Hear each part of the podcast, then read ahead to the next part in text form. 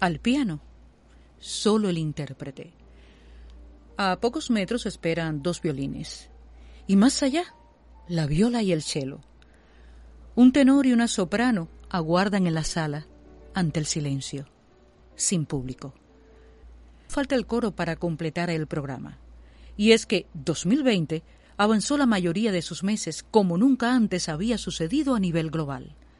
Así fue como, poco después de que en marzo se hizo público en Cuba la presencia del virus del SARS-CoV-2 causante de la COVID-19, desde el día 14 de ese mes, coros y directores al frente debieron asumir una extensa pausa entre retos inéditos. La COVID ha tocado muchas aristas de la vida social y particularmente la manera de hacer y disfrutar el arte del canto coral.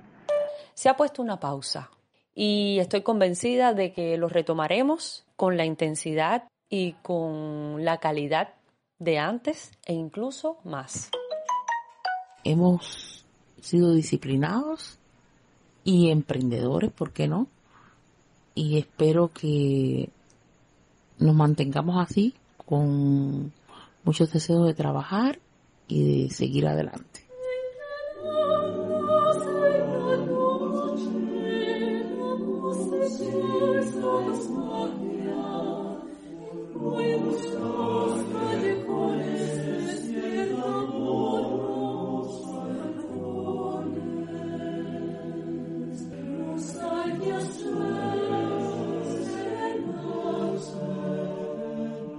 Los servicios informativos de CMBF, Radio Musical Nacional, presentan De la pausa al reto.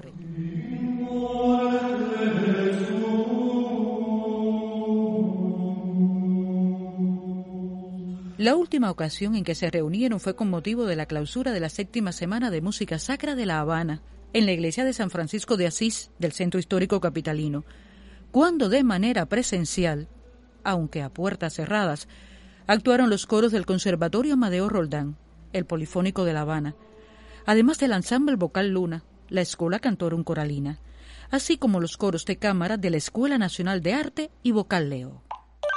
Recuerdo que el último concierto de la Semana de Música Sacra estuvo a punto de suspenderse, pues ya había orden de cancelar todos los conciertos y actividades públicas. No obstante, se hizo, se realizó con muchos miedos, con muchos temores, y miedos a una enfermedad desconocida que traería, por supuesto, una etapa difícil para las artes y sobre todo para la música coral. Fue un momento muy triste. Nos preguntábamos cuándo nos veríamos de nuevo y qué iba a pasar con nosotros. Maestra Corina Campos, directora del coro de cámara Vocal Leo. Fue un momento de mucha incertidumbre, pues no sabíamos lo que se nos avecinaba ni las consecuencias de la pandemia. Lo primero fue pensar rápidamente en las consecuencias del aislamiento necesario y crear acciones que pudieran sustituir el encuentro diario en los ensayos. El encontrarnos cada tarde para hacer la música, para crear, para reír y trazar nuestros planes futuros.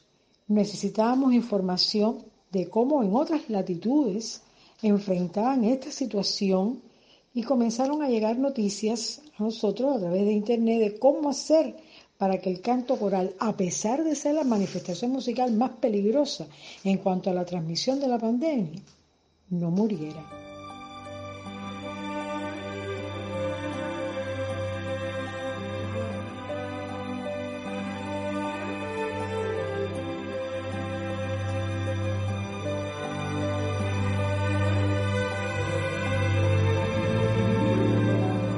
De manera que marzo de 2020, aun cuando resultó ser un mes que la mayoría de los humanos intentamos engavetar, los cantores decidieron señalarlo como pausa y paréntesis, del que nacerían empeños mayores para sostener el optimismo de sus nutrientes. Entusiasmo mediante, las redes sociales devinieron espacio donde seguir y a la postre, Facebook acogió la segunda temporada de música coral Santa Clara Canta, que promueve allí Michael Iglesias.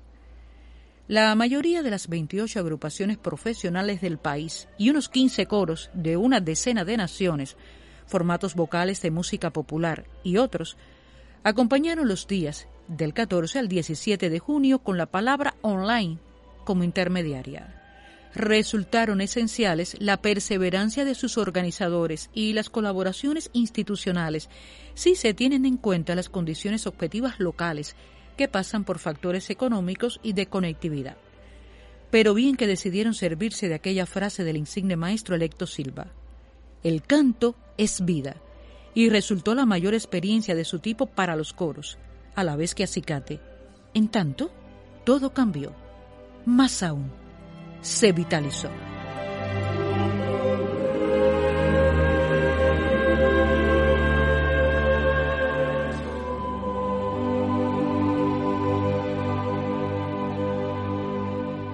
Con ese espíritu de vigor se entregó Mailán Ávila, sin saber que el último aplauso la llevaría a una meta diferente en sus roles de profesora, integrante de la Escuela Cantorum Coralina, asesora musical y directora del coro Solfa.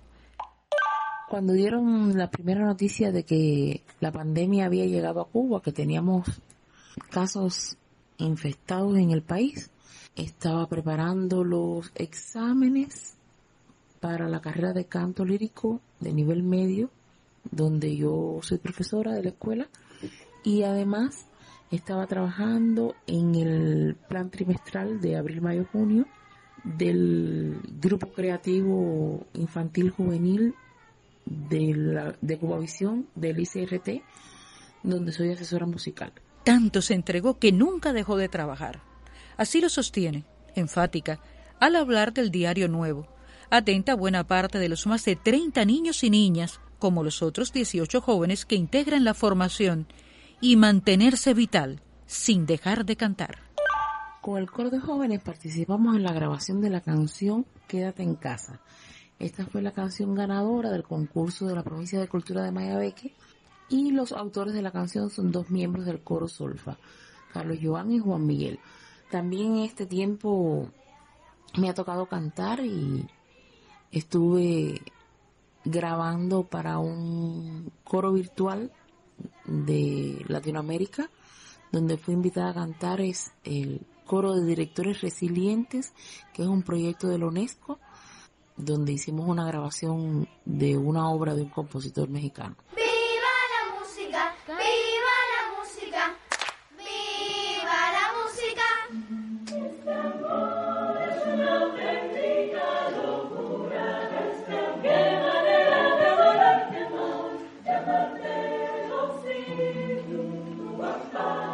Los coros cubanos y sus directores fueron más noticia en estos días, participantes en unos y otros concursos, erigidos lo mismo desde el otro lado del mundo que en la geografía más cercana, aportando nuevos galardones ganados ahora desde la virtualidad. Por cuenta del confinamiento al que llevó la COVID-19 y su consecuente aislamiento físico, provocando el reaprendizaje de emociones y conocimientos para seguir haciendo por el bien de la música y sus públicos mediante nuevas dinámicas. Las redes sociales constituyeron un aliado muy necesario. Por tanto, casi de inmediato creamos un grupo de WhatsApp tanto con los cantores como con los directores de los coros cubanos. El grupo de los cantores de vocal Leo ha servido para saber nuestro quehacer en casa, pasarnos partituras, comentar sobre diversas temáticas y sobre todo darnos apoyo emocional. Hicimos un corto de video con la frase quédate en casa, lo cual sirvió para recordar nuestros ensayos, el ajetreo de los conciertos y a distraernos en las nuevas tecnologías. No perdimos tiempo. Como un regalo llegó la realización del videoclip Chanchullo, gracias al Instituto de la Música, al Ministerio de Cultura, al Centro Nacional de Música de Conciertos, y fue increíble hacerlo bajo estas condiciones, porque fueron a cada casa y se grabó con todas las medidas sanitarias y en tiempo récord.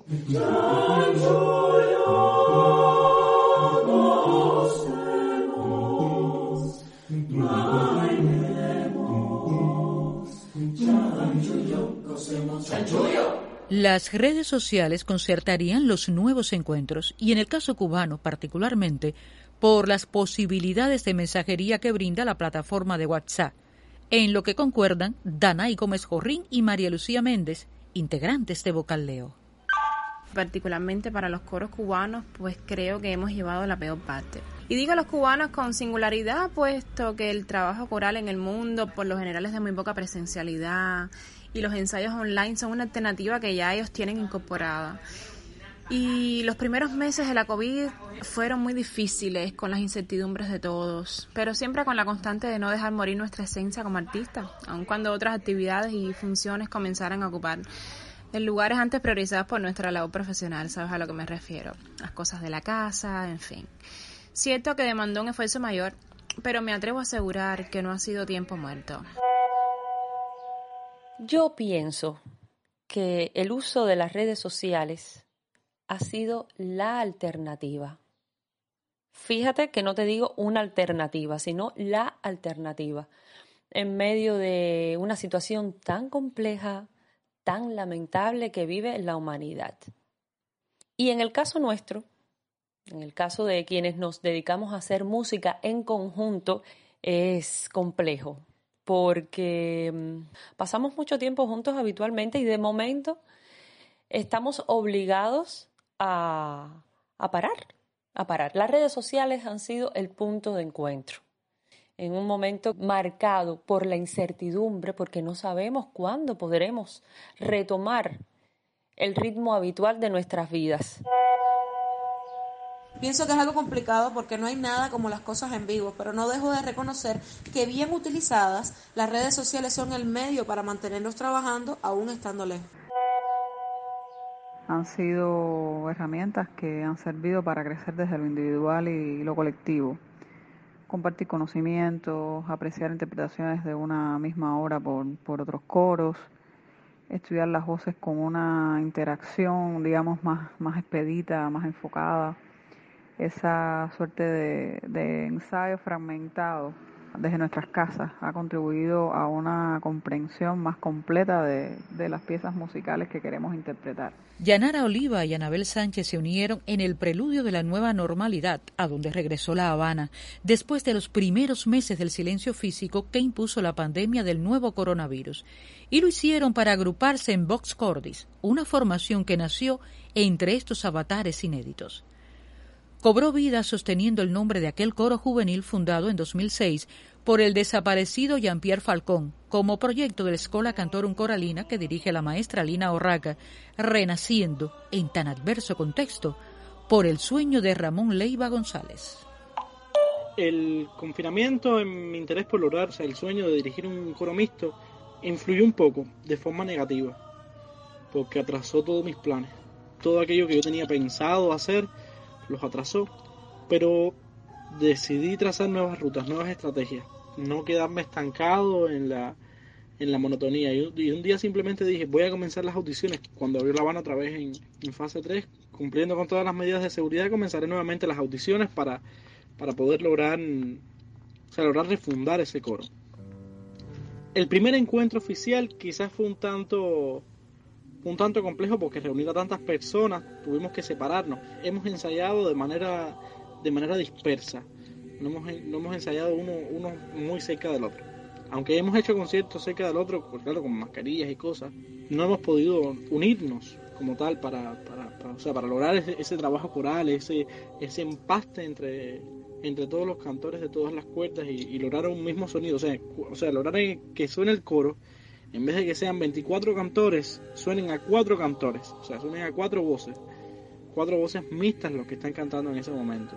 Entonces, el aliento dio cuerpo al nuevo coro, como suma de esa esperanza que acompaña nuestra capacidad para recuperarnos, salir adelante y con mayores fortalezas, discrepando de los derroteros, al crear espacios y prácticas cooperativas en una conjunción armónica que entrelaza las dimensiones del ser, estar, saber y aportar creo que el futuro será mejor, porque hemos, hemos aprendido y descubierto quizás nuevas vías de ensayo, nuevas vías de trabajo, de lograr ese sonido coral, pero pienso que en el futuro todo podrá volver a la normalidad y podemos volver unirnos y lograr empastes, incluso podemos hasta explorar nuevas formas de hacer la música. Así que pienso que, que la música coral tendrá un muy buen futuro.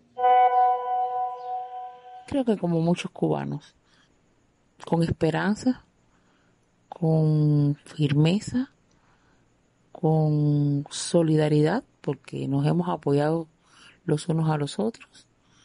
Hemos sido disciplinados y emprendedores, ¿por qué no? Y espero que nos mantengamos así, con muchos deseos de trabajar y de seguir adelante. Creo que ahora estamos aún más pendientes de cada uno, no solo por la salud, sino por el apoyo lógico que necesita nuestra psiquis. En este momento hay quien a veces está más deprimido, hay quien está preocupado, hay quien está nervioso. Y entonces, bueno, siempre hay quien escribe mensajes de aliento, de reflexión. Yo en lo particular continúo con mi peculiar forma para con ellos, con alegría y con mucha esperanza de que todo va a ser mejor, de que el futuro va a ser mejor, de que todo va a pasar. Y mientras la naturaleza puso un alto en los destinos para llamar a la responsabilidad individual, las voces unidas arropan al mañana entre mayores expectativas, con apego a las competencias humanas y el parabién de nuestras motivaciones, la confianza en uno mismo y en el otro, como la humildad que enaltece al canto colectivo. No es un secreto para nadie que la pandemia afecta emocionalmente, es un cambio drástico en nuestras vidas. El punto clave es cómo la enfrentamos. Pienso que todos hemos tenido momentos de bajón, preocupaciones, pero siempre, de una u otra forma, encontramos la manera de salir adelante. El ser humano siempre busca una manera de salir adelante pese a las dificultades. Así que no pienso que sea un tiempo perdido. Ha sido un tiempo distinto, pero no perdido.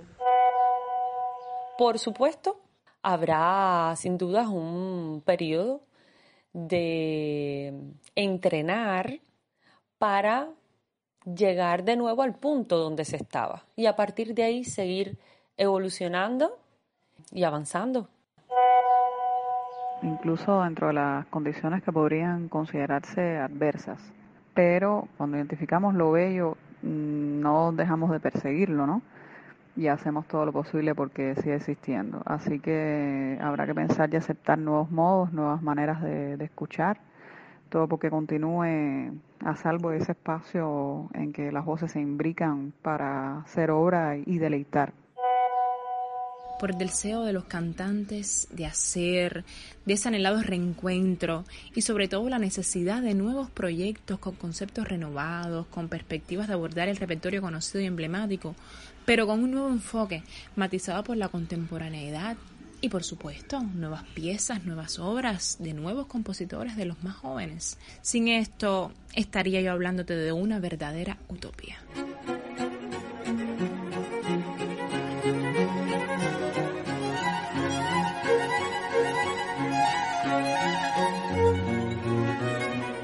Ahora se escuchan dos violines, y más allá la viola y el cello.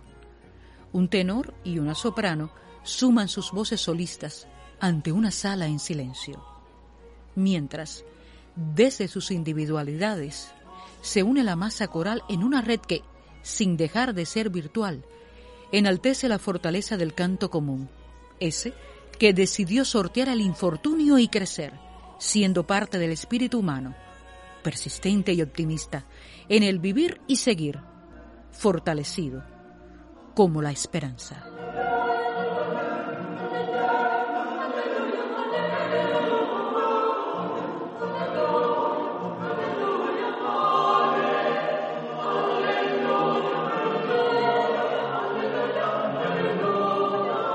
En una entrega de los servicios informativos de CMBF, Radio Musical Nacional escuchó De la, pausa, al reto. Fue una producción de Ignacio Cruz Ortega. Grabación y edición Helstein Telles. Soy su presentadora, Vivian Espino.